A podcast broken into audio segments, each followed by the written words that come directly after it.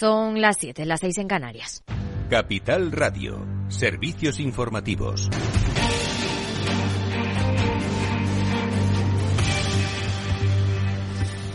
Buenas tardes. Pendientes de la decisión de tipos de la máxima entidad monetaria estadounidense, la Reserva Federal eleva la tasa de interés en 25 puntos básicos hasta la horquilla de 4,75 por ciento, Javier Luengo, mm, dilema resuelto. Buenas tardes. Mm, de momento, Aida, acaba de producirse el comunicado por parte del supervisor en, en, Washington, en Estados Unidos, contexto en el que dice que los indicadores actuales, el IPC en Estados Unidos, hablan de un modesto crecimiento tanto del gasto como de la producción, una tasa de desempleo, un mercado laboral en Estados Unidos que se mantiene a la baja con una inflación que sigue siendo sólida y resalta el comunicado de la Reserva Federal la situación del mercado estadounidense, la situación del mercado financiero estadounidense y dicen que sí, que siguen siendo sólidos, que siguen siendo resistentes y con respecto a las subidas de los tipos, Jerome Powell mantiene tras la, tras la reunión desde dos días del Comité de Mercado Abierto su decisión, sube los tipos, como decías, en 25 puntos básicos, los mercados reaccionan con compras, se acaban de dar la vuelta los tres índices, el industrial, el promedio, el Dow Jones rebotando a esta hora por encima de los 32.600 puntos. Gracias, Javier. Y España recuperará los niveles prepandemia a finales de este año. Es lo que dice el Banco de España, que ha revisado ligeramente al alza el crecimiento económico de 2023. Mejora también la inflación general, aunque advierte de que la subyacente seguirá alta y que el precio de algunos alimentos no ha tocado techo todavía. Laura Blanco. El precio del pan todavía no ha tocado pico. Es la estimación del Banco de España que explica que no se observan señales de desaceleración en el precio de los alimentos. Los precios de los insumos han tocado pico. En el ejemplo del pan, pues los cereales primero y las harinas después. Pero el producto final todavía no ha alcanzado ese pico. El Banco de España no le pone fecha al tope de la inflación de la alimentación en España y dice que el pico se verá a lo largo de este año. De hecho, el Banco de España sube su estimación de inflación de alimentos en 2023 desde el 7,8 que tenía en diciembre al 12,2% ahora. Esto si hablamos de inflación de alimentos, porque la tasa general sí se va a desacelerar de manera acusada este año. En concreto, la armonizada va a pasar del 8,3 al 3,7%, pero no será hasta 2025 cuando tengamos la inflación, la tasa general, por debajo del 2%. El Banco de España hace un ejercicio de evolución de precios en productos afectados por la rebaja del IVA en enero y confirma que en febrero siguieron su camino al alza. Le hemos preguntado por los márgenes empresariales y la entidad explica que los mecanismos de medición de márgenes son imperfectos. El Banco de España espera que la actividad vaya de menos a más a lo largo del año, impulsada sobre todo por el mercado laboral, que gana dinamismo en estos primeros meses y mantiene la tasa de paro en mínimos históricos. El organismo también eleva hasta el 1,6% su previsión de crecimiento para 2023, tres décimas más que su anterior estimación. Respecto a las últimas tensiones financieras, el supervisor reconoce que si perduraran en el tiempo podrían llegar a afectar negativamente al crecimiento en general. Precisamente a esa cuestión se ha referido también el Banco Central Europeo. Para que las presiones inflacionistas disminuyan es importante que nuestra política monetaria actúe con firmeza en la dirección restrictiva y ese proceso solo está empezando a surtir efecto ahora. Lagarde no aclara qué va a hacer con los tipos de interés en los próximos meses, aunque insiste en que el control de la inflación es Innegociable. Referencia a la tormenta financiera del presidente de Banco Sabadell, Josep Oliu, ha descartado que esas turbulencias generen repercusiones posteriores para la banca española, tampoco para la europea. Dice que no tienen razones de fondo para temer nada porque la situación de las entidades no tiene nada que ver en términos de solvencia y de riesgos con las de 2008 o 2012. Y en lo político, fracasa la moción de censura presentada por Vox. Nosotros sabíamos cuál iba a ser el resultado, porque durante estos días los distintos grupos políticos han expresado las distintas intenciones de voto y nosotros estamos satisfechos con el resultado, conocíamos qué es lo que iba a pasar y sobre todo con el desarrollo de los debates. Creemos que este gobierno ha quedado retratado y eso es lo que buscábamos. De esto hablaremos hoy en el balance, ¿no, Federico Quevedo? Buenas tardes. Efectivamente, media hora más tarde de lo habitual, porque a las 8 Javier Luengo hará ese especial sobre la FED con la rueda de prensa de Jerome Powell hasta las ocho y media, con lo cual nosotros empezaremos un poquito más tarde, pero sí, hablaremos de la, moción de censura. Hemos salido a la calle a preguntar a la gente qué opina de la moción de censura y eh, a partir de las 9, eh, nuestra tertulia, analizaremos cada pormenor eh, de todo lo que ha ocurrido en este día y medio eh, intenso en el Congreso, pero que realmente, como acabas de contar, no ha servido para nada porque la moción de censura no ha salido adelante. Pues a las ocho y media, porque antes ya lo ha dicho, esta es especial, así que aquí en Capital Radio, capitalradio.es.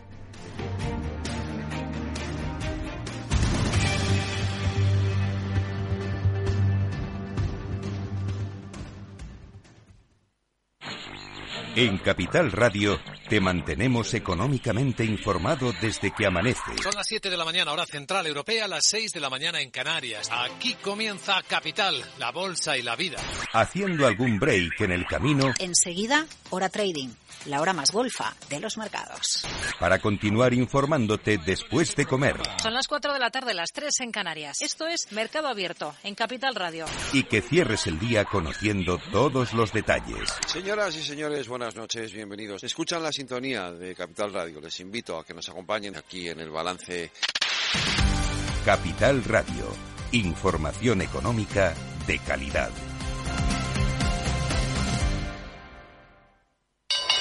Inversor, compra acciones de bolsa. IBEX, DAX, Dow Jones y muchos más. Invierte en acciones y ETF sin comisiones hasta 100.000 euros al mes con XTB. Abre tu cuenta 100% online en solo 5 minutos. Un broker, muchas posibilidades. XTB.com. A partir de 100.000 euros al mes, comisión del 0,2%, mínimo 10 euros. Invertir implica riesgos. Si quieres conocer mejor las empresas con las que trabajas, empieza por Informa. Compruébalo con tres informes gratis, el nuestro para que nos conozcas más y los dos que tú elijas para tu negocio. Solicítalos ya en Informa.es. Informa, líder en información empresarial.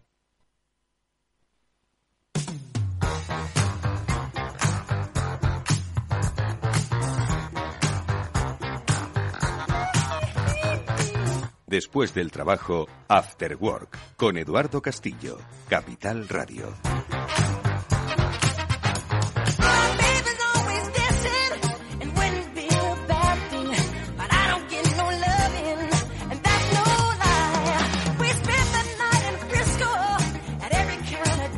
de la economía de la salud. Ahora enseguida vamos a saludar a uno de los responsables de un macroevento que se está celebrando en, en Madrid, el 100 eh, Startup Health, que básicamente quiere reunir a empresas con base tecnológica y también no necesariamente con base tecnológica, o que hoy quien no tiene base tecnológica para hablar de cómo hacer negocios en el mundo de la salud. Bueno, pues yo creo que hay una oportunidad interesantísima de conocer cuáles son las iniciativas, las innovaciones, los desarrollos digitales. Enseguida saludamos a Fran Esteban. Pero antes, dejadme que salude eh, en esta primera media hora a nuestro economista de cabecera Félix López con el que vamos a charlar, ya que ayer tuvimos un programa especial, por cierto, muy interesante sobre el mundo de los eventos. Hoy quiero, por lo menos en esta primera parte, hablar con él sobre los eh, designios de la economía, que yo no sé si van a tener que em, ver mucho con lo que haga la Reserva Federal luego a las 8, ya habéis oído, habrá un especial a las eh, 8 eh, presentado por Javier Luengo y luego, por cierto, a las eh, siete y media nosotros transformadores, que son muchas cosas. Pero bueno, lo primero de todo, Félix López, ¿cómo estás, amigo? Buenas tardes muy buenas tardes. ¿Qué pasa? que estamos bien, ¿no? Está, la cosa está bien. Dice el Banco de España que vamos a recuperar los niveles económicos prepandemia pues a finales de año, pero que también van a seguir subiendo los precios de los alimentos.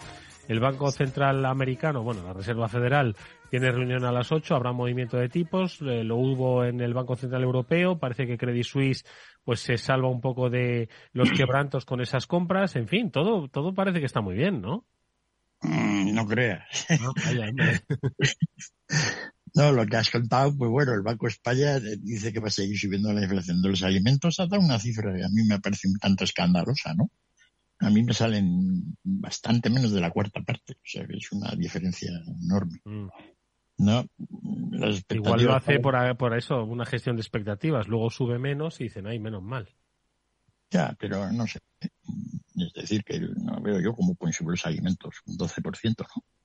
Cuando ya muchos están cayendo. Es decir, que sería muy raro, ¿no? Pero oye, vete a saber, ¿no? Igual hay crisis por ahí del mundo como con el azúcar o como con todo lo que ha habido, ¿no? Mm.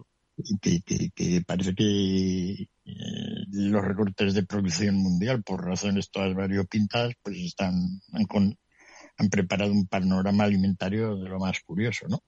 Pero en fin, esperemos que funcione la competencia y, digamos, el esfuerzo de los agricultores mundiales en mm. darnos a todos de comer en condiciones, ¿no?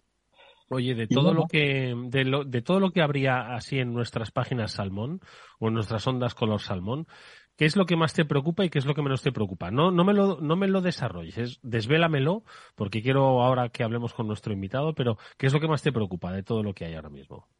Mm, bueno, quizá que, hay más problemas de bonos de los que parece, ¿no?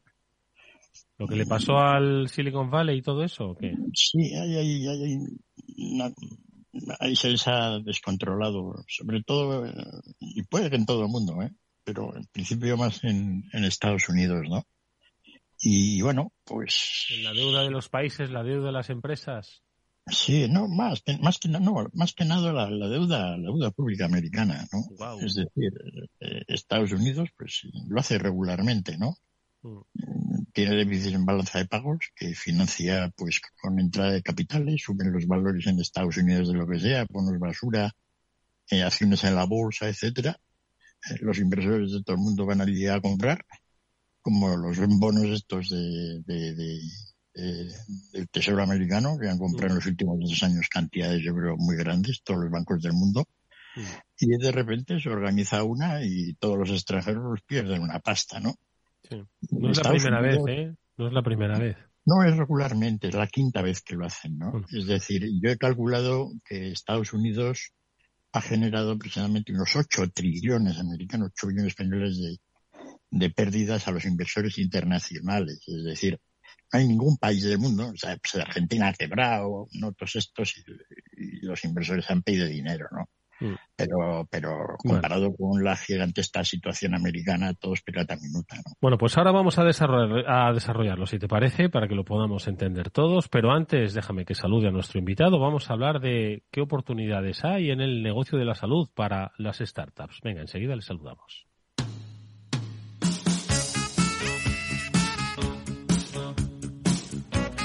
Eduardo Castillo en Capital Radio, After Work. Es que hoy, eh, hoy y mañana, en la nave aquí en Madrid, se están encontrando pues 100 y, y, yo creo que muchas más, 100 Startups Health. Es el encuentro que ha organizado Fran Esteban, que es CEO de Insomnia, el que le queremos preguntar un poco qué es lo que ha perseguido con esto. Oportunidades de innovación, tecnología, mundo digital, todo vinculado al mundo de la salud. Frank, ¿qué tal? Muy buenas tardes, ¿cómo estás? Hola, ¿qué tal? Buenas tardes, encantado de hablar con vosotros.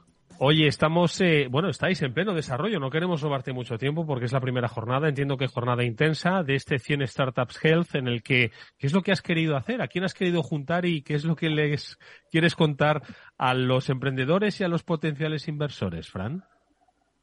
Pues bueno, la idea central de 100 es precisamente seleccionar a través de una red de aceleradoras de todo el mundo a las mejores startups de salud en distintas verticales, mental, health, en tecnologías como la inteligencia artificial o en el manejo de datos, para que a lo largo de dos días se puedan eh, juntar en reuniones de negocios con inversores, corporaciones y también con hospitales públicos, ¿no? que es muy importante que empecemos a, digitalizar mucho más rápidamente eh, nuestro sistema de atención eh, primaria y también nuestro sistema de gestión hospitalaria. Mm.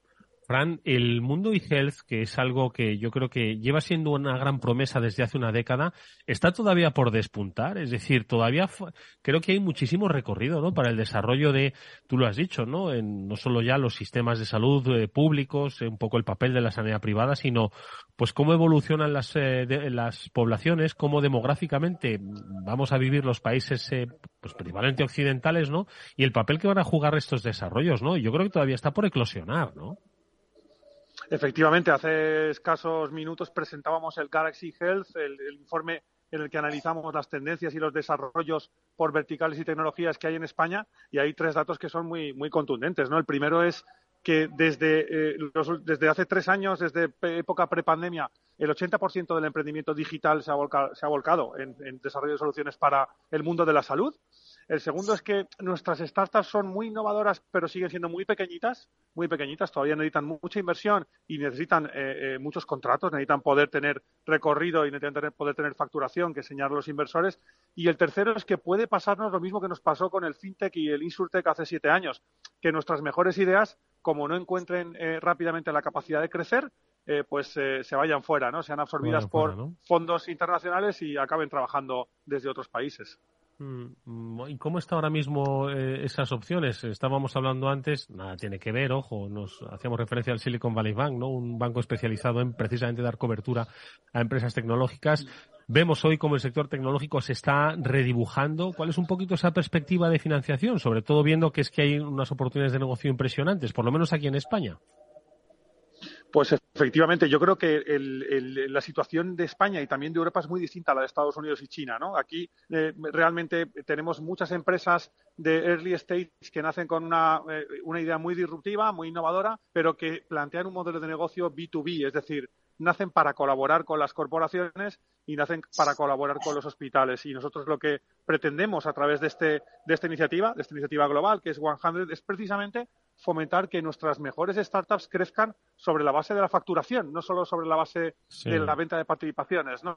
Y esto es un modelo que es, eh, bueno, muy, distinto. Es el crecimiento es, más lento, pero hay mucho más sprint, ¿no? Yo siempre digo que eh, si te das una vuelta por Estados Unidos, todavía hay muchos bancos que están a años luz de la digitalización media que tiene un banco mediano europeo, ¿no? Esto puede pasar también en el mundo de la salud, con la diferencia de que aquí en España a nivel público, lo estabais mencionando antes, ¿no? En, el análisis macroeconómico eh, hay una inversión prevista por parte de la Unión Europea brutal para digitalizar el sector de la salud, ¿no? Hay que, hay que hacerlo bien eh, porque el reto es enorme, pero mm. se dan todos los condicionantes para que lo podamos poner en marcha. Mm, oye, una última cosa, Fran, hoy, mañana, un poco qué es lo que estáis ofreciendo. Estáis ofreciendo encuentros, charlas, reflexiones. Yo creo que el mensaje que has lanzado es muy directo. O sea, está muy bien las participaciones, está muy bien esos acuerdos, esos partenariados, pero al final hay que facturar, que es lo que necesitan todas las empresas, facturar para poder crecer. ¿no? Entonces, ¿qué les estáis ofreciendo en este 100? Yo que venía españolizándolo un poquito, este 100 Startup eh, Health, ¿qué ofrecéis hoy, mañana? Pues precisamente mañana tenemos eh, eh todo el día eh, una agenda de más de 400 reuniones entre startups de 20 eh, países y corporaciones eh, farmacéuticas fundamentalmente, pero también hospitales, también fundaciones hospitalarias y centros de investigación, precisamente para que unos expongan sus necesidades, sus challenges, sus retos, lo que están buscando en el mercado, y los otros, las startups en este caso, expongan sus productos y soluciones siempre en un, en un marco preacordado de potencial eh, business approach, ¿no? Que llamamos, es decir, eh, ya hemos hecho los estudios de matching, de la, de, la conexión que puede haber entre oferta y demanda, y el objetivo es que a lo largo de estos dos días, pues se puedan producir esos acercamientos que se conviertan en contratos y, como tú muy bien decías, que acaben en facturación, que es lo que nos importa.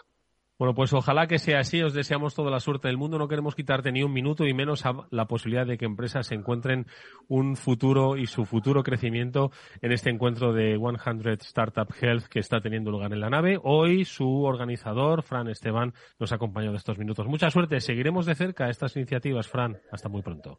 Muchísimas gracias por vuestro interés. Hasta luego. Adiós. Después del trabajo, After Work, con Eduardo Castillo, Capital Radio.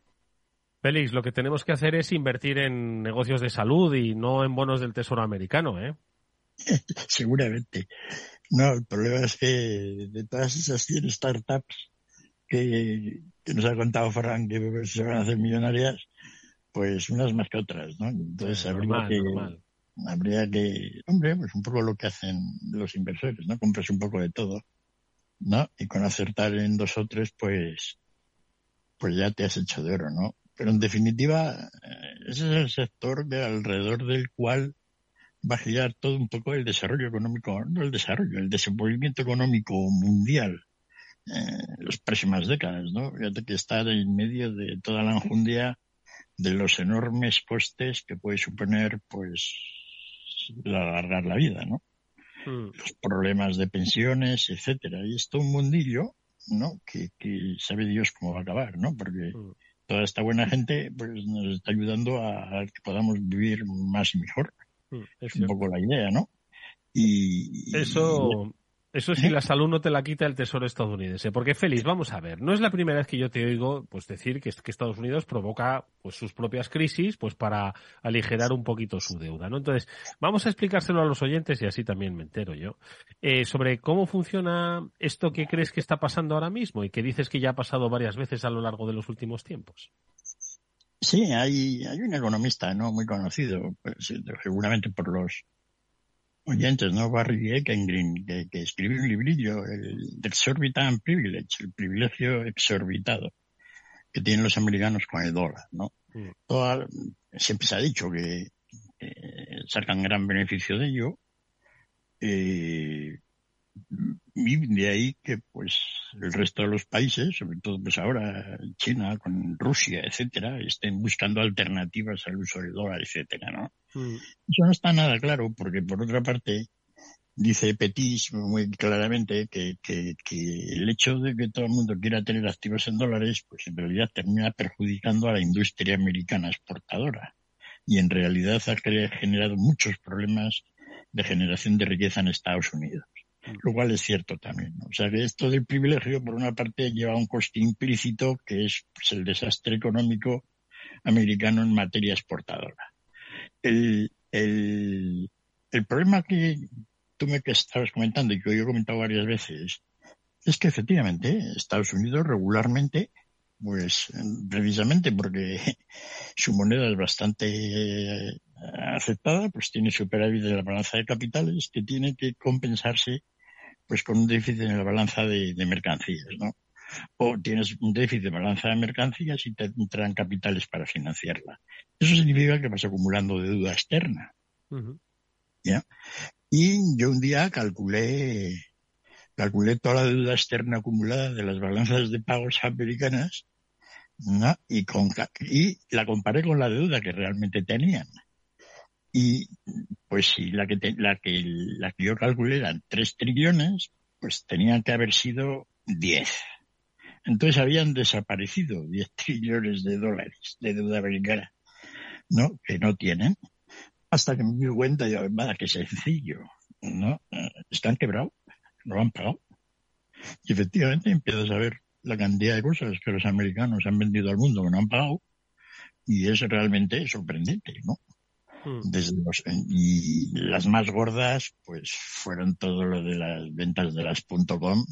Fíjate que Javier López Bernardo nos iluminó sobre, sobre las quiebras americanas, ¿no? Y, mm. y pues mucho extranjero tendría acciones allí, ¿no? Sí. Pues todo ese dinero está perdido. En bonos ha sido muy típico. La gorda gorda fue sin duda los bonos basura. ¿no? Los americanos inundaron el mundo de, de, bonos basura, que luego no eran basura, curiosamente. ¿no? Pues nadie ha sabido explicar bien qué ha pasado con esos bonos basura. ¿En qué terminaron? No, no he visto ni un solo análisis de eso, lo cual es sorprendente porque da la impresión de que casi todos esos bonos basura terminaron resultando siendo buenos. Pero, pero mientras tanto inundaron el mundo y perdieron los inversores extranjeros una pastizada. Y ahora es un poco lo mismo. yo estaba bien, yo hace ya tres o cuatro años estaba pensando, a ver cuál es la siguiente. Pues claro, como yo he descubierto este esquema, estoy muy enamorado de él. Mm. Como todo lo que, nos, lo que nos gusta de lo que hemos hecho nosotros, ¿no? y entonces estoy siempre con la mosca detrás de la oreja. ¿Y cuándo será la siguiente? Pero claro, esto es repetitivo. Y entonces ya cuando lo ves ocurrir delante de tus ojos, ahora dices, ah, no. Y entonces, ¿qué ha ocurrido? No, pues el esquema es sencillo. en los, desde la pandemia, pero ya desde antes, ¿no? Pero desde la pandemia, la deuda, la deuda total del gobierno americano ha subido en 8 trillones de dólares los cheques que han regalado.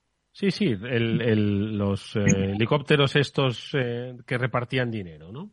Eh, al final. El cheque directamente a un ciudadano americano toman, ¿cuánto era? ¿De mil dólares o de casi dos mil dólares? ¿no? bastante más, ¿no? Es decir, ya me ha repetido. Cualquier oyente puede ir a, a Google y buscar deudas, deuda del gobierno federal americano. Y ahí aparece toda la deuda, pues ahora son casi 30 trillones. Hmm. Pues han subido de 22 a 30 en nada. No, ha sido tremendo. Y entonces ese dinero normalmente lo compraba la Reserva Federal. No lo tenía, por ese es el quantitative Pero justo al final de la pandemia, pues ya decían que, ya iban a hacerlo al revés, iban a, a partir eso y a vender.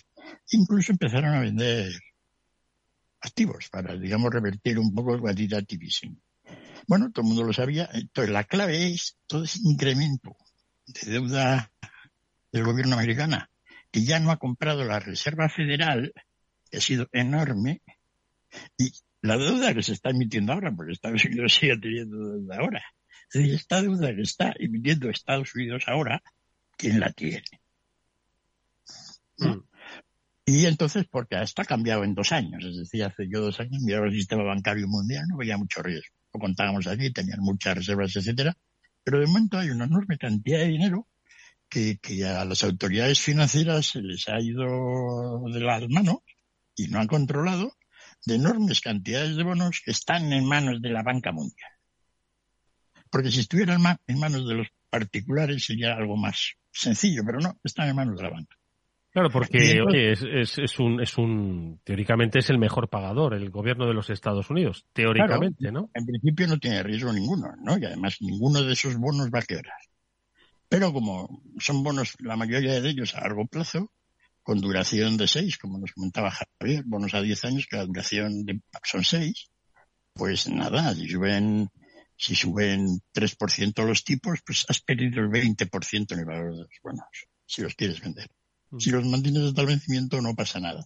Pero como ahora hay que hacer mark to market en determinadas situaciones, pues puede llegar a una situación que es cuando necesitas la pasta, lo tienes que vender y lo tienes que vender con un 20% de pérdida. Mm. Y ahí está el tema. Es decir, muchos de esos bonos se van a vender. ¿no? Muchos de esos bonos están en manos de instituciones extranjeras. Así que los, los personajes del mundo, pues oye, a palmar, ¿no? Todo el mundo dirá, pues oye, se lo merecen porque ¿no? Digamos, son greedy, ¿no? Van detrás del dinero, ¿no? Tienen esa obsesión por ganar, pues ahora que sufran. Bueno, vale. Pero es todo un esquema mal montado. No, es decir, porque, porque una cosa es que individualmente, ¿no? La gente tome sus decisiones individuales y se les pueda acusar de ser incompetentes. Y otra cosa es que se hagan cosas que sistémicamente no son resolvibles, que no se pueden resolver. Es decir, si tú dejas de comprar 10 millones, 6 trillones de deuda, o unos trillones de los que sea, eso lo tiene que tener alguien. Sí. Entonces, bueno, pues ahí está. ¿no? Y desde luego ha sido, desde el punto de la Reserva Federal Americana, un desastre. Es decir, ya esta gente ha estado dormida, pero totalmente. Es decir, porque lo de las sí, pero feliz, eh, de todas formas, quien compra deuda o quien compra bonos, mm. oye, sabe, que decirte, que sabe que, que, nada en la vida está garantizado, y menos en el sector financiero, ¿no? En el mundo de las finanzas, ya sean públicas o privadas. Nada está garantizado, ¿no? Entonces, bueno, pues oye, esto, entiendo que debían ser conscientes de que esto podía pasar, un escenario de subidas vertiginosas de tipos y un, y una devaluación, ¿no? De su, de su activo, ¿no? Sí, pero, pero, pero llega un momento en que una vez que, una vez que tú has hecho ese análisis y después, mira, no me convence algo, entonces si ese dinero no, lo, no está en la Reserva Federal y se sigue metiendo deuda, tiene que estar en la banca. Y entonces se reconfigura otra vez todo el tema de rendimientos para que vuelva a ser atractivo. Y entonces, pues tú lo ves y dices, está atractivo, no tampoco es tanto riesgo, ¿no? Pero resulta que colectivamente termina siendo un problema. Entonces, por eso, por eso a esta gente, a la Reserva Federal y al Banco Central Europeo, les encarguemos que gestionen un poco todo esto.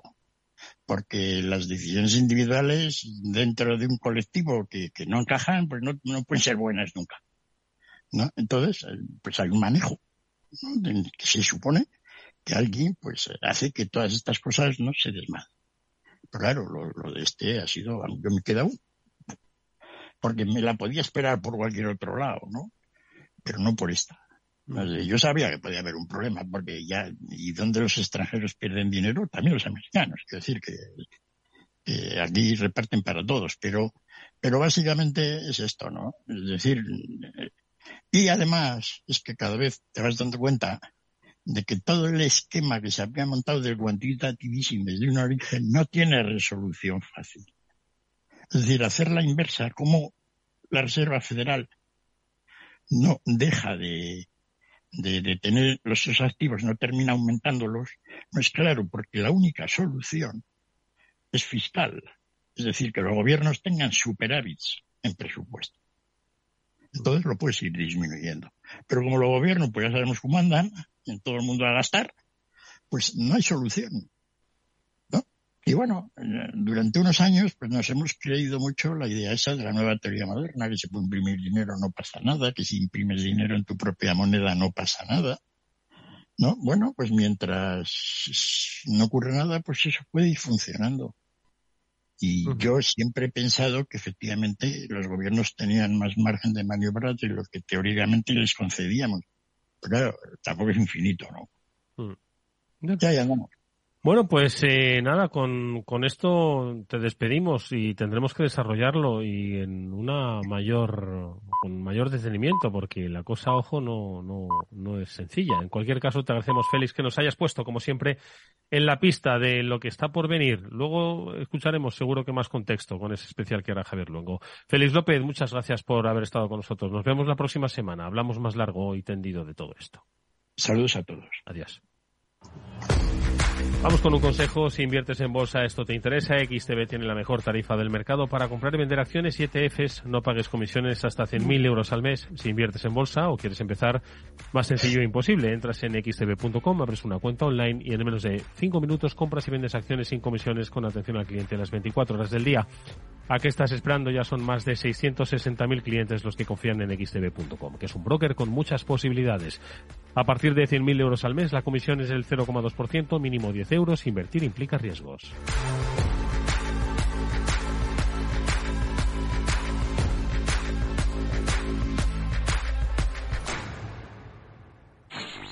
En Capital Radio te mantenemos económicamente informado desde que amanece. Son las 7 de la mañana, hora central europea, las 6 de la mañana en Canarias. Aquí comienza Capital, la bolsa y la vida. Haciendo algún break en el camino. Enseguida, hora trading la hora más golfa de los mercados.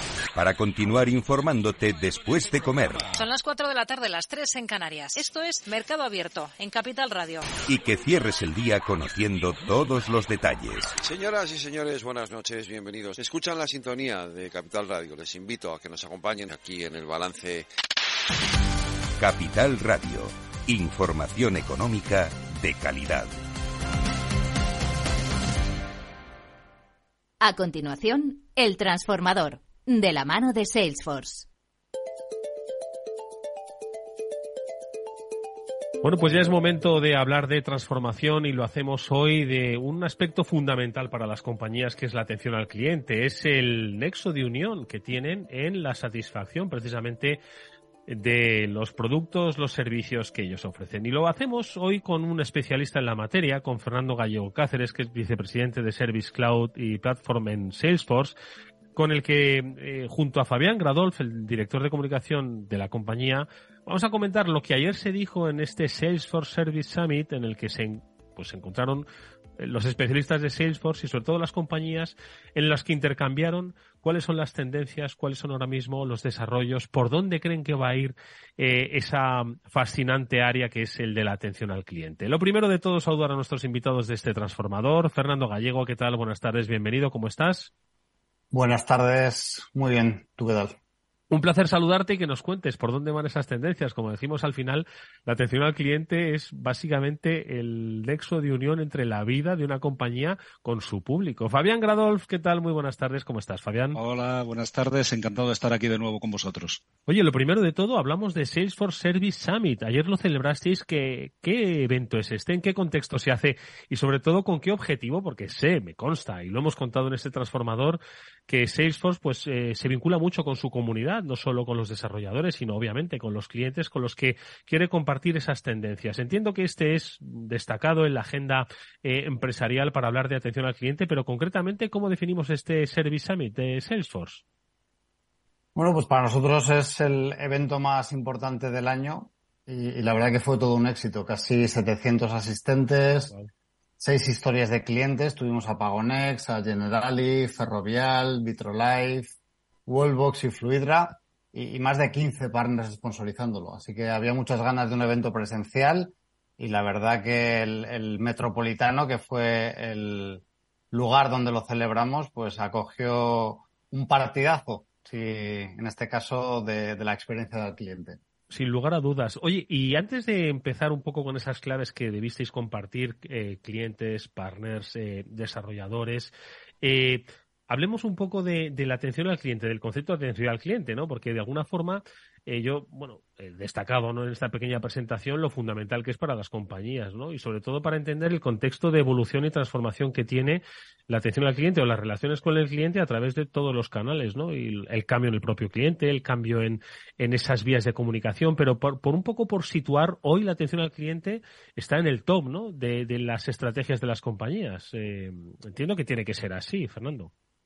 Correcto, se ha convertido en, lo que era un centro de costes, todo lo que tiene que ver con la atención al cliente, en realmente una parte fundamental de las estrategias de, transformación y de, y de experiencia, ¿no? Está la agenda de todos los, de, todos los CEOs y es la forma en la que se diferencian y ayudan a, sus empresas a conseguir una experiencia al cliente personalizada y, e inteligente, ¿no? Y, y, es en eso en lo que Salesforce mm. pues está especializada y les ayudamos.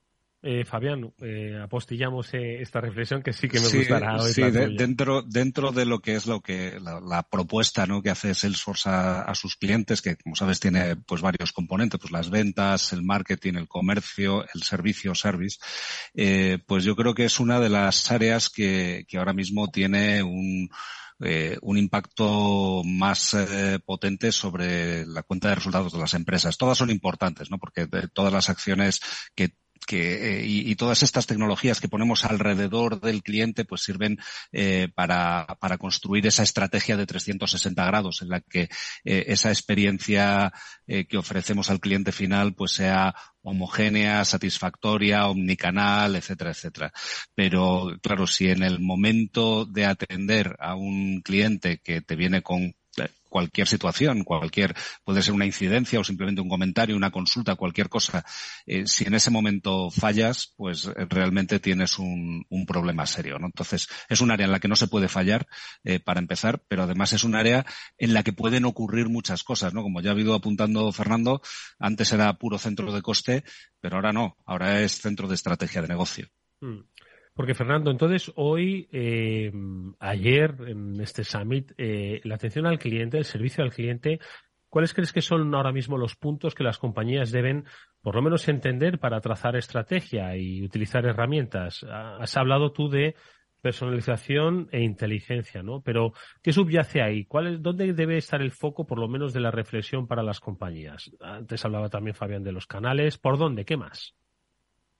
La verdad que tenemos la suerte de hablar con, con cientos de clientes todos los meses y nos transmiten eh, sus retos y, cómo podemos ayudarles, ¿no? Y si, si me permites, pues a, a modo de alto nivel, cuáles son esas tendencias, pues hablaría de los, de los canales, ¿no? Los clientes, y, me incluyo yo a, y a todos vosotros, yo creo que estamos acostumbrados ahora a saltar de un canal a otro, a poder elegir el canal que mejor nos convenga. No es lo mismo estar tumbado en el sofá viendo una película que a veces pues me, apetece contactar por WhatsApp con una empresa que está en el coche conduciendo que a lo mejor eh, pues eh, estoy más dispuesto a hacer una llamada telefónica, ¿no? Y que la compañía nos conozca en todos esos canales y que nos dé una experiencia similar en todos ellos, ya sea una tienda o una, oficina o sea uno de estos canales eh, tipo WhatsApp o la voz. Con lo cual las empresas tienen un gran reto, que es eh, estar en esos canales, conocer al cliente y ser eficientes con los recursos que tienen. Y luego, eh, las empresas siguen dependiendo del componente humano, ¿no? Porque al final los eh, clientes queremos tratar ciertas cuestiones eh, de forma automatizada o en autoservicio, ¿vale? Yo quiero resolverme una duda que tengo, pero cuando estoy hablando a lo mejor de un siniestro o algo importante como es mi, pues mi hipoteca o, financiar la compra de un, vehículo, pues quiero hablar con un, con un agente humano que me asesore. Ahí es en esto donde también ayudamos a las compañías, automatizando esos procesos o esas cuestiones de menor valor, tanto para el cliente como para la empresa, y ayudando a que las, los agentes tengan a su disposición la información para tratar esas cuestiones pues, pues más relevantes, ¿no?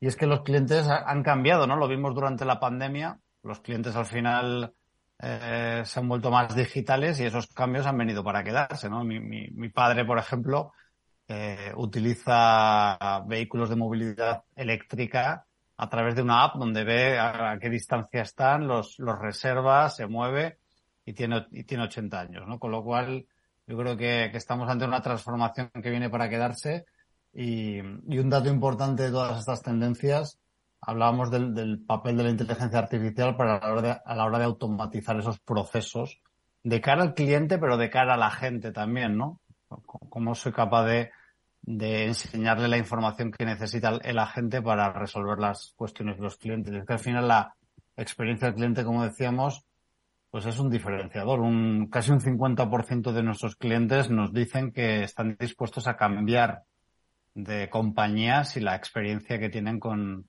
su proveedor de servicio de producto no es buena. Mm. Eh, Fabián, un poco por, por quizás eh, eh, comentar ¿no? lo, que, lo que apuntaba Fernando, la multicanalidad y omnicanalidad, ¿no?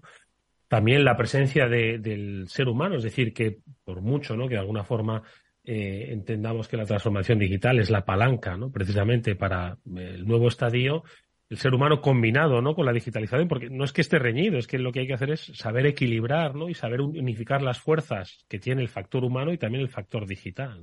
Eh, totalmente cierto. Fernando estaba apuntando que, eh, que hay un montón de canales diferentes por los que interactuamos con las empresas y lo importante es, eh, primero, saber discernir qué canal es el que prefiere el cliente en cada momento. Y te voy a poner un ejemplo, porque tú le preguntas a la gente al azar y dice, no, yo siempre quiero hablar con una persona.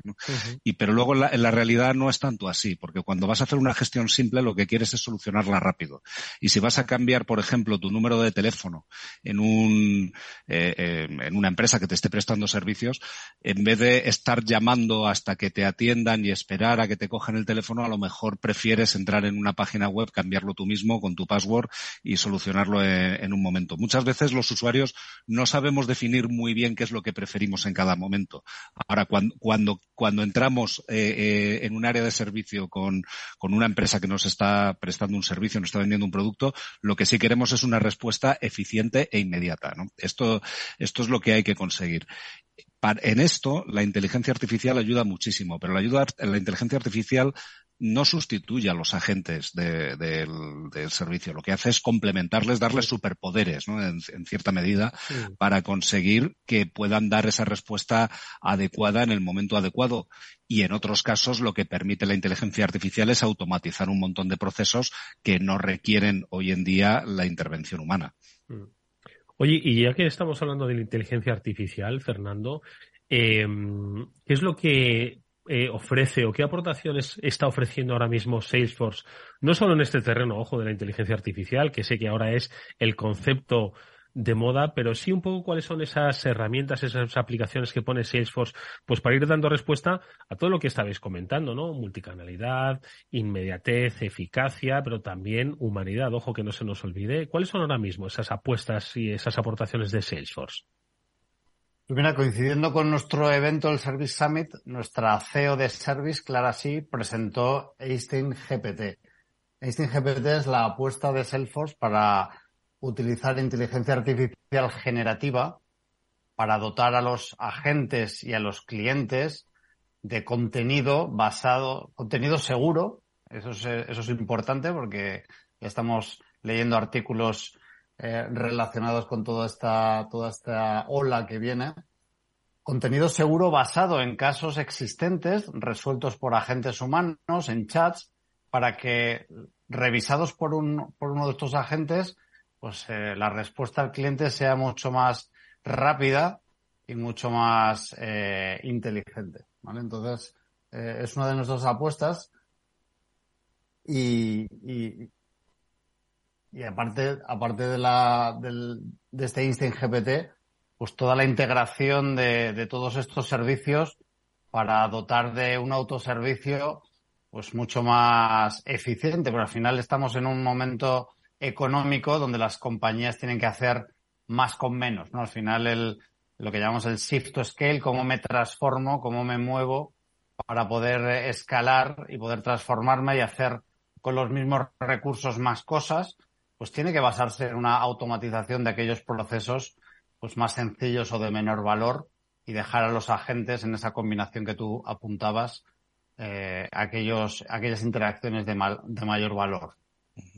Ha introducido Fernando aquí el concepto de shift to scale. Aclaro que ese es uno de los muchos palabras que nos gusta utilizar en, nuestro sector, eh, pero realmente el, concepto es muy sencillo y tiene mucho que ver con la eficiencia empresarial.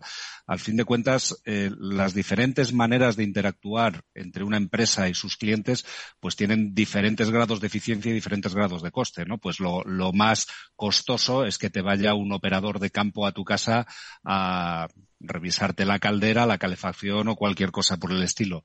Mientras que una interacción en una web o en una app en la que cambias un dato es lo que menos costo tiene. Bueno, pues se trata de analizar, no solo de aplicar tecnología, sino, de analizar todos los procesos de atención al cliente que, que tiene una empresa para decidir cuándo es más conveniente realizar un tipo de acción u, otro tipo de acción. ¿no? Esta, esta es la, la, clave de todo. No todo consiste en pegar el cañonazo, ¿no? de, de soltar ahí eh, todos tus instrumentos de atención al cliente en el primer momento, sino que a veces es mucho más eficiente ir por otra vía. Claro, Fernando, tú eres un especialista. Yo creo que si hoy las empresas se hacen una auditoría a sí mismos sobre lo que decía un poco Fabián, ¿no? Eh, cuál es la eficacia que ellos tienen en la atención al cliente, se llevarían más de una sorpresa.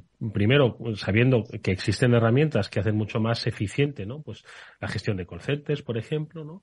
Y yo creo que la, y siempre estarían diciendo, ¿no? Oye, tenemos que medir a ver si esto, esto se puede medir fácilmente, ¿no?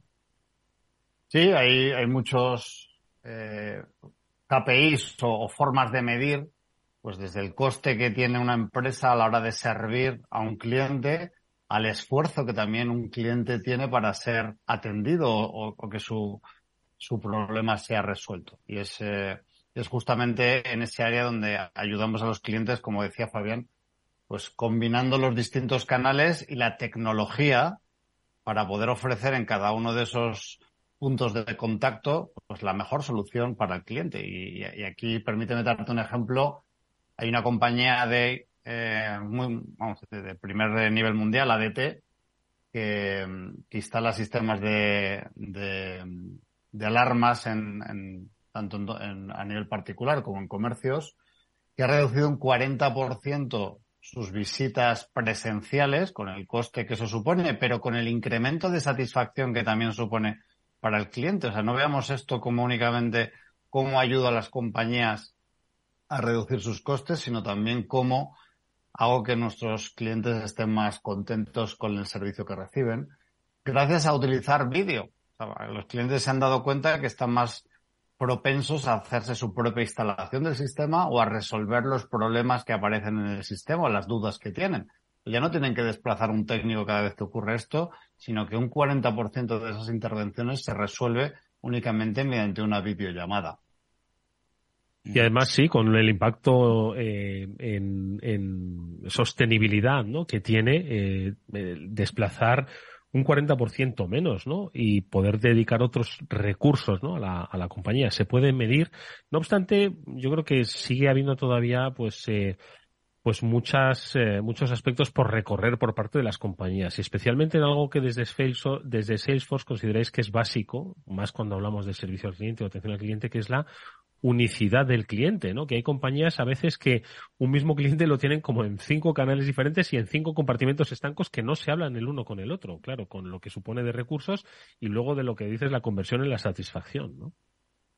Correcto, y yo creo que todos lo, todos lo hemos vivido cuando vamos a, un, a una tienda después de haber llamado a un call center y, la tienda, por supuesto, no son conscientes de la conversación que, que hemos tenido, del correo que hemos que hemos enviado del WhatsApp que nos hemos intercambiado. Al final son departamentos distintos con sistemas o plataformas distintas y donde la información no fluye. Es justamente donde Salesforce ofrece una única plataforma para la gestión de todos los canales, donde la misma información, independientemente de si estás teniendo una conversación con, eh, con un agente en un supermercado, como, como se ha llamado al call center o como se ha mantenido una, conversación de WhatsApp, todo queda reflejado en esa ficha del cliente, en esa visión 360 del cliente y nos permite que, el, cliente sea, pues lo que decíamos al principio, sea atendido y su, y su incidencia sea resuelta, pero al final estamos todos acostumbrados a saltar de un canal a otro y, y, la, y, es un reto, es un reto para muchas empresas que es eh, que estaban en este summit eh, deseosas de entender cómo Salesforce podía, podía ayudarles. Hombre, es que todos lo hemos visto como clientes de algún servicio en algún momento, cómo hemos tenido que contar nuestra historia a varias personas o a varios dispositivos la misma historia, ¿no? Y al final eso pues acaba pues siendo ineficaz y sobre todo en el impacto en el, en el cliente. Y, frustrante, y frustrante, ¿no? Pero, y, pero yo creo que además eh, habría que mencionar que hay que dar un paso más, porque, o sea, por una parte está esa integración de todos los canales y todos los datos que tienen que ver con el servicio al cliente, que no es algo que esté conseguido en general. Eh, nos comentaba una empresa a título privado en, en el evento que, que en su propio departamento de atención al cliente manejaba docenas de aplicaciones diferentes, ¿no? Lo cual era, era tremendo. Pero no solamente esto, sino que yo creo que se debe dar un paso más y es integrar todas esas soluciones de, atención al cliente también con otras soluciones de negocio, las de comercio, las de ventas, las de marketing, con lo cual el historial del cliente es mucho más rico. Lo que pasa que para manejar toda esa información necesitas varias condiciones. Primero, una plataforma única en la que, en la que puedas manejar todos esos datos y, en segundo lugar, también los instrumentos de inteligencia artificial que permitan ordenar esa información y presentarla de una forma utilizable por parte de los operadores. Porque en este sentido, Fernando, esto que dice Fabián, yo creo que es muy interesante, ¿no? Eh, eh, no solo unificar todos esos canales de atención al cliente, sino unificarlos con otros, con otras vías de negocio para mejorar las conversiones, para eh, fidelizar, en fin, para, para yo creo que para muchísimas cosas, ¿no? Más allá de lo que es el, el, servicio de atención al cliente. Pero claro, muchas empresas se, se, preguntan, qué es lo que decía Fabián, ¿esto lo puedo instalar yo fácilmente? ¿Esto eh, sería capaz de hacerlo? Hay quizás muchas empresas que dicen, ¿y yo cómo integro la inteligencia artificial? Es decir, me encantaría ponerla al servicio de mi, de mi gestión de clientes, pero ¿cómo puedo hacerlo? Es sencillo ahora mismo para las empresas, aparte de que tendrán que hacer cambio cultural, ojo, eso seguro. Bueno, en el caso de Salesforce tenemos empresas de todos los tamaños y de todas las industrias y eso es un reflejo de que nuestra hemos democratizado la, la tecnología de atención al cliente y la y el, el, salto a utilizar inteligencia artificial que antes dependía de contar con decenas o cientos de analistas de datos y científicos de datos dentro de, de tus compañías, pues con Salesforce no es necesario ponemos al alcance de cualquier cliente herramientas bajo las cuales los sistemas pueden ir aprendiendo independientemente de la complejidad de los procesos de atención para poner en marcha estas automatizaciones basadas en inteligencia artificial. Mm. Porque eh, además de la inteligencia artificial hay otro aspecto, y yo creo que lo comentamos hace relativamente poco, Fabián se acordará, otro transformador, el protagonista fue la voz. Y al final estábamos hablando antes, ¿no? Que el, el, contacto humano o la voz, pues no deja de ser una herramienta muy eficaz, ¿no? En la relación con el cliente. No sé si durante el summit se habló de el papel de la voz, su aplicación en, en inteligencia artificial. No sé ya si de voces sintéticas, que es de lo que hablamos en esa transformación, en ese transformador que fue interesantísimo ese programa. ¿Cuál es el papel de la voz que va a tener también en, en, este, en estos futuros desarrollos en relación con el cliente? Bueno, en nuestro caso estamos aplicando la transcripción en tiempo real de la conversación vía voz para que el, el, mismo sistema o la misma plataforma de inteligencia artificial que analiza el resto de los canales pueda en tiempo real darle a la gente ideas o, o, o insights, ¿no? Em, de, por dónde va esa conversación. ¿Qué es el, la siguiente oferta que tiene que eh, ofrecerle ese cliente? ¿Cuál es el, el, análisis del sentimiento de esa conversación para guiarle hacia ciertos contenidos, ciertas ofertas, ciertos artículos? Entonces, al final, el, esa transcripción en tiempo real y esa aplicación de la inteligencia artificial, pues tiene un gran valor también para los agentes que no tienen que estar pensando ni poniendo al cliente en espera, sino que inmediatamente el sistema les está proporcionando y guiando hacia dónde llevar esa conversación para que tenga el mejor resultado posible. Mm. bien.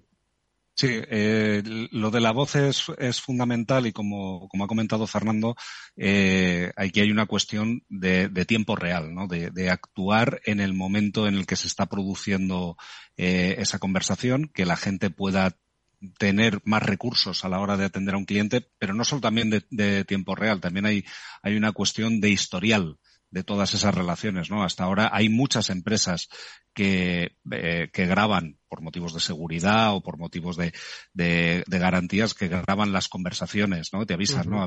cuando llamas por teléfono le, avisamos que esta conversación podrá ser grabada y tal y cual. Eh, pero muchas empresas no han llegado al, al, punto de la transcripción de esa conversación a, texto, con lo cual en, eh, si un operador se está enfrentando a un caso, se tiene que recorrer esas grabaciones y buscar cuándo el cliente comentó X eh, tema que, que, le estaba afectando. Entonces, la transcripción tiene la importancia de que la incorporación al historial de, la relación con ese cliente es, eh, es mucho más eh, efectiva ¿no? a largo plazo. Y, eh, pero yo antes, de que terminemos el programa me gustaría introducir un elemento más ¿no? que, que Clara Sí, vicepresidenta que lleva todo el área de servicio a nivel global, lo introdujo también, ¿no? que es el tema de la proactividad en el servicio, que sean las empresas las que se dirijan proactivamente al cliente, no solamente un servicio reactivo. y claro, y, ponía un ejemplo eh, muy, muy curioso, ¿no? Dices, bueno, eh, imagínate un caso de un gran apagón. un gran apagón e inmediatamente dispara eh, acciones que tienen que ver, pues, por ejemplo, con aseguradoras. Se pueden producir accidentes porque no funcionan los semáforos, se pueden producir comercios que pierden el stock en, los frigoríficos y llaman a su aseguradora, etcétera, etcétera. ocurren esas cosas. Bueno, si en ese momento del apagón o de un incidente o de un huracán o de cualquier eh, una tormenta, eh, se puede colapsar el servicio de atención al cliente de una aseguradora. ¿Qué tal si la aseguradora en ese momento envía proactivamente un mensaje a todos sus clientes indicándoles los pasos a seguir? Eh, eso puede aligerar los servicios, genera eficiencia y demás. O sea, que estamos hablando todavía de un mundo que tiene mucha evolución a futuro. Mm. Una pequeña reflexión sobre eso, Fernando, porque es que me parece súper interesante que el servicio de atención al cliente sea proactivo y no reactivo, ¿no? Es decir, vamos a estar preparados para lo que nos venga. Yo creo que es fundamental en el cambio de percepción, ¿no te parece? Totalmente. Al final convertimos al servicio de atención y a los agentes no en, agentes reactivos, sino en un, en un, servicio proactivo que ofrece una, esa atención personalizada y que fideliza al cliente, que al final es lo que, lo que todas las empresas eh, buscan y convertir a esos agentes en, asesores realmente que, que sean capaces de, de, transformar esa conversación en una venta o en un, o en un cliente más satisfecho que, que siga gastando con nosotros. Bueno, pues esas son las claves de la atención al cliente. Yo creo que os hemos dado muchas a vuestra compañía. Si queréis eh, eh, mejorar esa relación, nos las ha dado Fernando Gallego, que es vicepresidente de Service Cloud y Platform en Salesforce, y, Fabián Gradolf, el director de comunicación de la compañía. Gracias a ambos por este interesantísimo repaso a la atención al cliente en este transformador. Nos vemos en una próxima ocasión. Y nosotros, por cierto, que nos despedimos, pues eso, hasta mañana a la misma hora aquí en la sintonía de Capital Radio. Gracias y hasta entonces.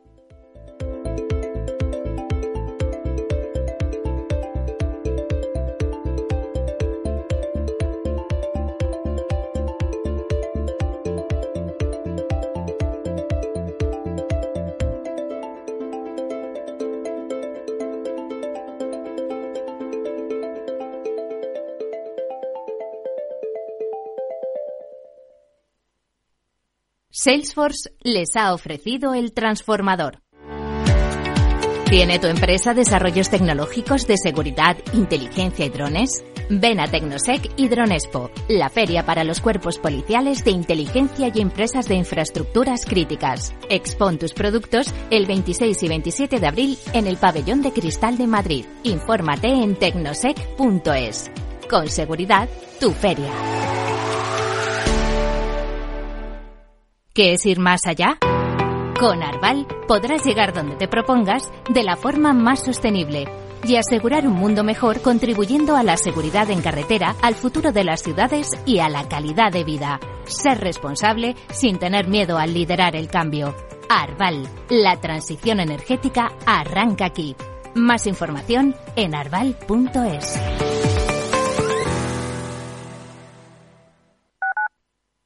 Capital Radio Madrid, 103.2. Más del 35% del emprendimiento en la Comunidad de Madrid está liderado por mujeres, pero podrían ser muchas más. Arrancar mi proyecto con el apoyo de la Comunidad de Madrid ha sido fundamental Hemos trabajado para conseguirlo y crecer juntas. Comunidad de Madrid. Testimonios reales. Yo cuando vine aquí a la residencia y yo vi tantas labores y tantas fiestas que nos dan, yo resucité. Esta residencia es mi casa. No he podido ir al colegio, he venido aquí y lo estoy aprendiendo. Yo estoy muy acompañada y muy a gusto y muy bien. Diez años y pico que llevo ya. Mi residencia es mi casa. Comunidad de Madrid. Conecta Ingeniería es el programa que acerca la ingeniería a la sociedad. Todos los miércoles de 10 a 11 de la mañana en Capital Radio con Alberto Pérez. Conéctate.